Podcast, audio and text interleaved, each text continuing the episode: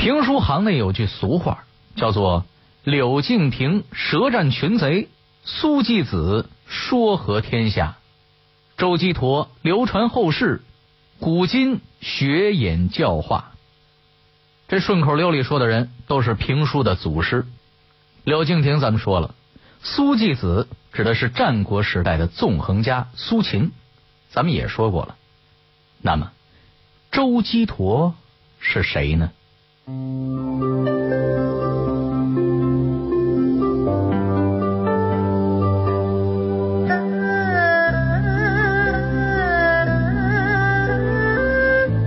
作为政界名人，他是怎么被说书人尊为祖师爷的？评书艺人为什么每年都要去药王庙集会？他们又是如何祭祖的？现存的评书大集又在什么地方？话说天下，阿杰和您聊聊评书祖师周基陀与评书大吉的故事。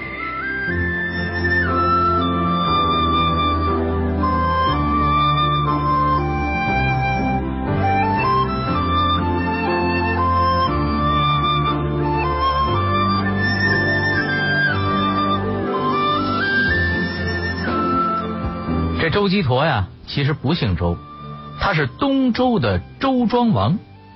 周天子都姓姬，这位庄王叫姬陀，他是东周王朝的第三届领导人。他爹呀是周桓王，爷爷是周平王。按说周庄王一代天子，怎么会和说评书的扯上关系了呢？莫非说书是他的业余爱好，或者他曾经当过说书协会的名誉会长？都不是。要搞懂这个问题啊，咱们需要先看一下二十四史的头一部书《史记》。这本书对周庄王的记载很简单，仅仅用了几十个字就描述了他摧毁一场未遂政变的事迹。话说当时的中央政府高官黑坚要密谋杀掉庄王，拥立他的弟弟姬克为王。这事儿啊。被一个叫做辛伯的官员告发了，周庄王以叛国罪处死了黑坚，他的那位弟弟姬克吓得逃到了燕国。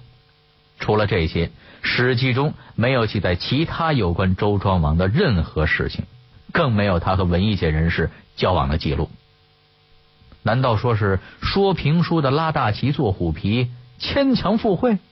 那附会也得有个由头啊！其实啊。从周庄王平乱的事情上看，这位帝王还是很有才干的，不是玩物丧志的昏君。那么评书又是怎么和他扯上关系的呢？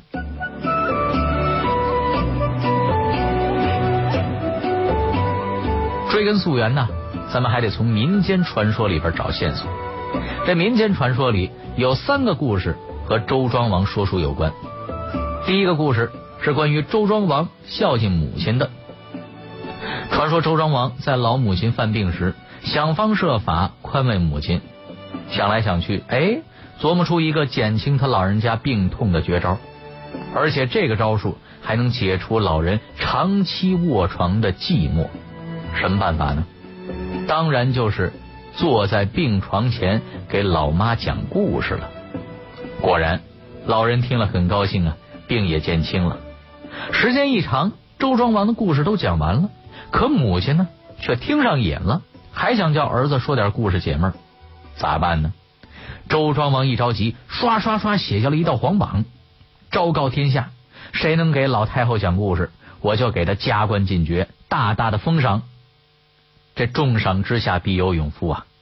果不其然，立刻就有人应征了。经过海选、预选、复赛几轮，这么一折腾。剩下来梅青胡赵四位好声音晋级成功，由他们轮流讲段子。这一下，周庄王的老母亲可美了，开开心心的度过了一个评书联播的晚年。可是人无千日好，花无百日红啊！等到老太后和周庄王相继去世后，新上任的领导却不买这几个说书人的账了。他还奇怪呢。这几块该上曲协的料怎么进了政坛了啊？哦，光会讲故事就能做大官啊？那说相声的还领兵打仗，打快板的还当皇上了呢，都给我滚！一句话说书的下岗了。你还别说，天无绝人之路。虽然辞别了皇宫内院，内心有点落寞，但是四大名嘴手艺可没扔下。出书的出书，接广告的接广告，生活水准是一点没下降。最主要的是，民间都把他们当成国宝了，都想听听给周王室说书的名嘴是个啥形象。所以，走下神坛，来到民间以后的四位名嘴，索性就干起了个体户，到乡下说书讲古，娱乐劳动人民去了。后来啊，他们分别。成为了曲艺界的四大门户梅、清、胡、赵的祖师爷。哎，这是后话。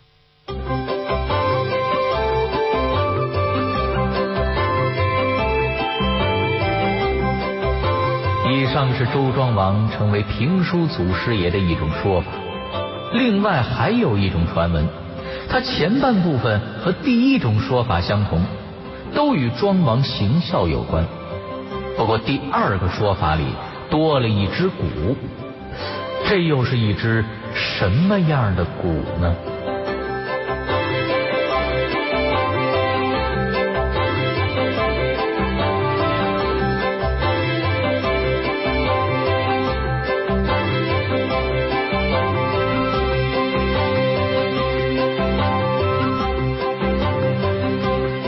出来的鼓是庄王在妈妈犯困的时候敲一下，提醒老人继续听故事用的。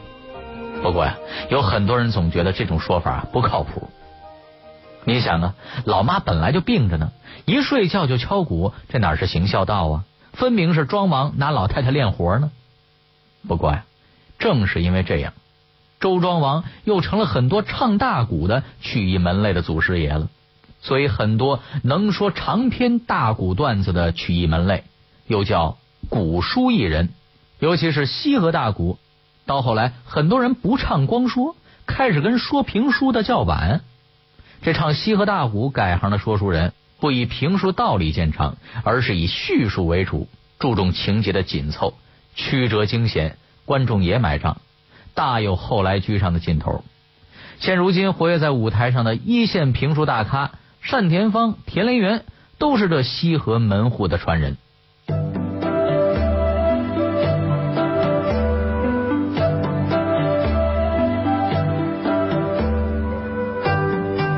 关于周庄王是评书祖师的传说的第三种说法也很有意思。话说那时候的大周子民啊都很顽劣，治安很不好，这让统治者很挠头啊。周庄王是一把手啊。为这事儿翻来覆去的想主意，有事儿没事儿就瞎琢磨。可巧有一次，他发现自家的奶妈给小太子唱歌谣，歌谣里有很多教育小孩养成好习惯的内容，通俗易懂又入情入理。于是他灵机一动，寡人视天下子民为儿女，何不就用此法教化他们呢？于是周庄王开始组织一大批人赶写宣传资料。题材全是民谣式的，另外再专门张榜，便请当时曲艺界说唱的名人，把这些词谱曲演唱。经过一番准备，他派了四名官员，分别携带红、蓝、白、黄四种不同颜色的鼓，各自组织一个文工团，到那些治安状况比较差的村子，以说书讲古的形式宣传国家的政策法规。这新颖的法制宣传形式非常吸引人，取得了良好的效果。调查发现，凡是讲过故事的地方，犯罪率明显下降。有的村庄啊，甚至出现了路不拾遗、夜不闭户的情形。史书上记载，这叫击鼓化民。因为这个击鼓化民的故事，发明人周庄王就成了说书人的祖师爷了。大家常常听到这个评书里边的故事，或忠君爱国，或者敬老尊贤，或是孝亲爱友，或是大义凛然，歌颂的往往是社会的正能量，鞭笞的往往是假恶丑的阴暗面。这不就暗合了当初周庄王所倡导的内容吗？从这点上看，人家把周庄王当成祖师爷也不为过呀。想一想，评书的定场诗里边也有这么一段：所谓说书唱戏劝人方，三条大路走中央，善恶到头终有报，人间正道是沧桑。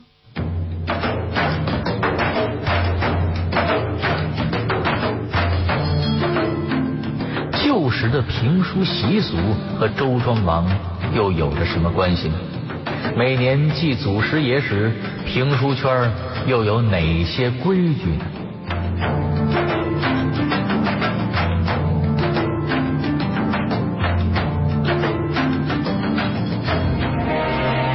有一些过往，我们可以从影像中寻找；太久的过去。我们可以从书籍中还原，还有一些在时光中流淌的故事，让我们为您从电波中再现。乾隆皇帝又有点到了一九三五年，日军是话说天下，带您用声音徜徉在历史的天空。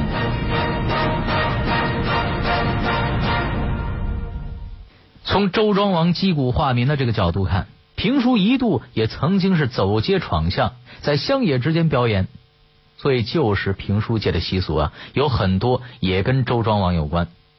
据说旧社会的杂耍园子里演曲艺，后台啊都设有周庄王的牌位，上写“周庄祖师之神位”。演员在上台之前，先要向祖师爷作揖。另外。相传周庄王是农历四月二十八号生日，因为与药王孙思邈的生日是同一天，所以说书艺人将祭周庄王改为四月十八日。东城崇文门外东南角有个庙叫药王庙，庙的配殿就是供周庄王的。每年农历四月十八，不用任何人通知，曲艺艺人们便会自动来到药王庙聚会，为周庄王祝寿。大家凑到一起，每人都出点钱，不论多少。如果哪个艺人没钱，只要是拜过师、收过徒的门里人也可以进去。每年由本会艺人轮流推一位年纪较大、辈分较高的艺人出头操办此事，买点面肉之类的东西。拜完祖师爷之后，大家聚聚餐，吃完之后一算账，承办人根据这一顿的盈余情况列出单子，把余下的钱。交给下一届承办人，并且向大家公布账目。给周庄王祝寿之日，就是曲艺杂技艺人，又称曲艺节。这项活动主要起联络艺人、沟通感情的作用。每到春节呀，艺人伊利要祭祖师爷。农历三十晚上，以红纸书写神位，两旁并配有对联儿。神位下摆香烛及三堂供，也就是蜜供、水果和月饼，弦子、四胡等乐器需贴上福字儿。正月初五将神送走。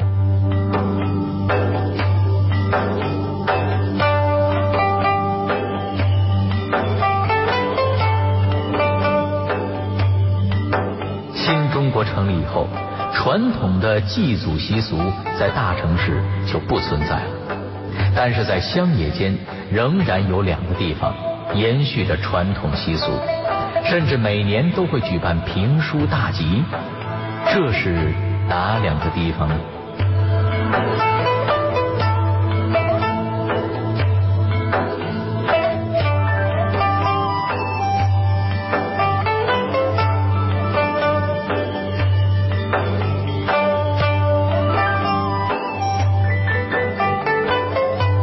先说第一个地儿，那就是山东惠民的胡集村。据说早在宋朝的时候啊，惠民城每年都有书会，艺人们聚在一起切磋技艺，交流书目。到元初兵乱时期，艺人们又会把书会迁至惠民城东南七十里的胡集村。胡集在历史上商业发达，是方圆百里最大的重镇。正月十二。是春节后的第一个大集，周围群众为了欢度元宵节，蜂拥前往胡集置办元宵节用品。所以各地的说书艺人便会利用这个机会，从四面八方赶到胡集登场亮相，场面逐年扩大，逐步形成了盛大的胡集书会。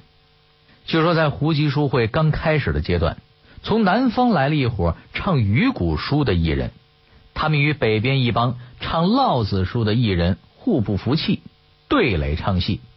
第二年，双方又各自约来了五湖四海的助阵高手，再次对唱。如此连续几年，艺人和团体是越来越多，观众也越来越踊跃。后来，评书艺人们慢慢意识到，艺术上互相竞赛交流是好事，但不能视同行为冤家。再说，都是穷说书的，为了混口饭吃，更不能互相拆台，应该和解团结。于是大家就约定，每年农历正月十二来胡集聚会，借说书之便，畅叙友情，交流书目，传授技艺，拜师收徒，各叙门户。于是书会是代代相传，繁衍至今呐。你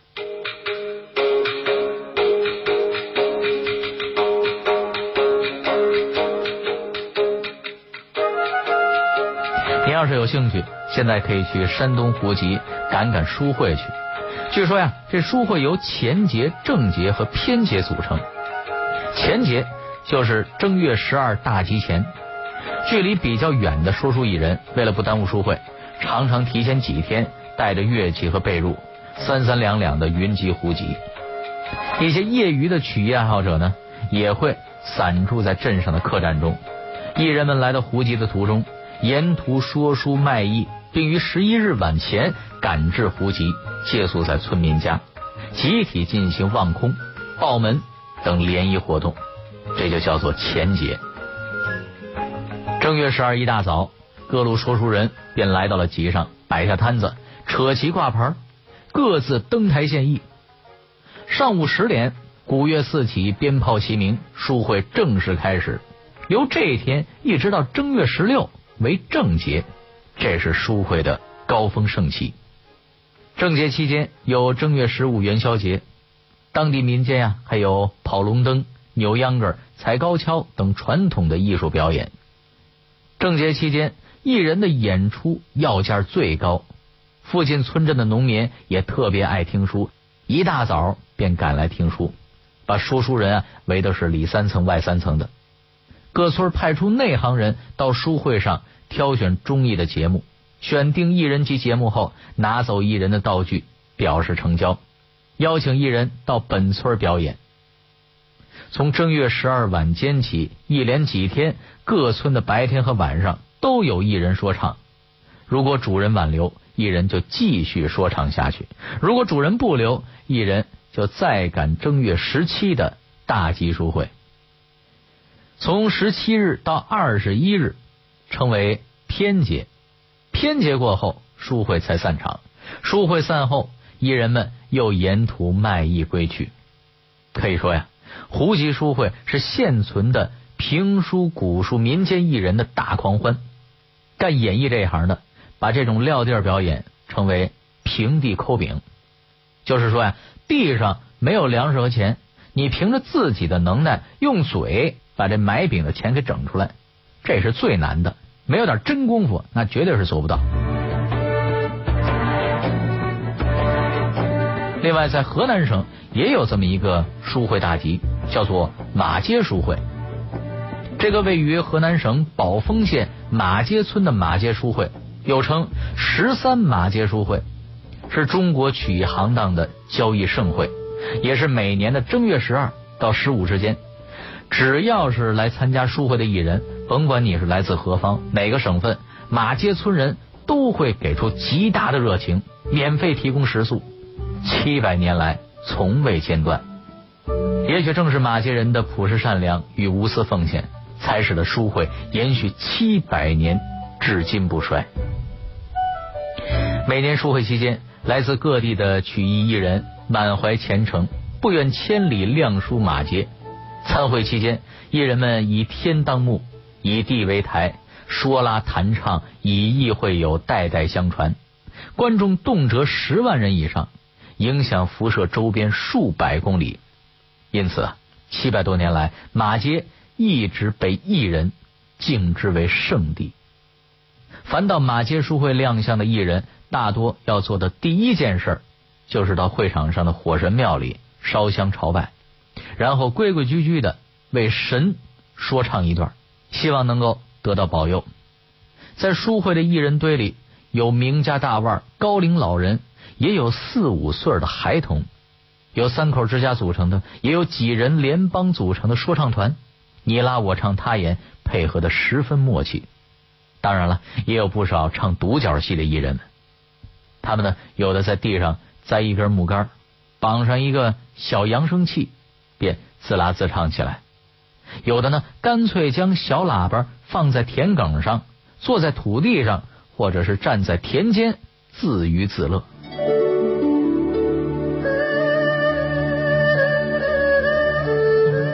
总之啊，您在胡集和马街这两个地方可以看到最原生态的、最原汁原味的评书表演。当然了，评书发展到今天，电视上、广播里，甚至手机上都可以听了。这对评书艺人来说是新的阵地，也是新的考验。一些年轻的演员也从内容和结构上做出了新的尝试，例如双人评书、七日评书。二战演绎，话说海贼王等等，但是，无论怎么创新，评书的大规矩不能变，评书的内在规律不能违反。而说起这评书的规矩来，还有很多有趣的东西呢。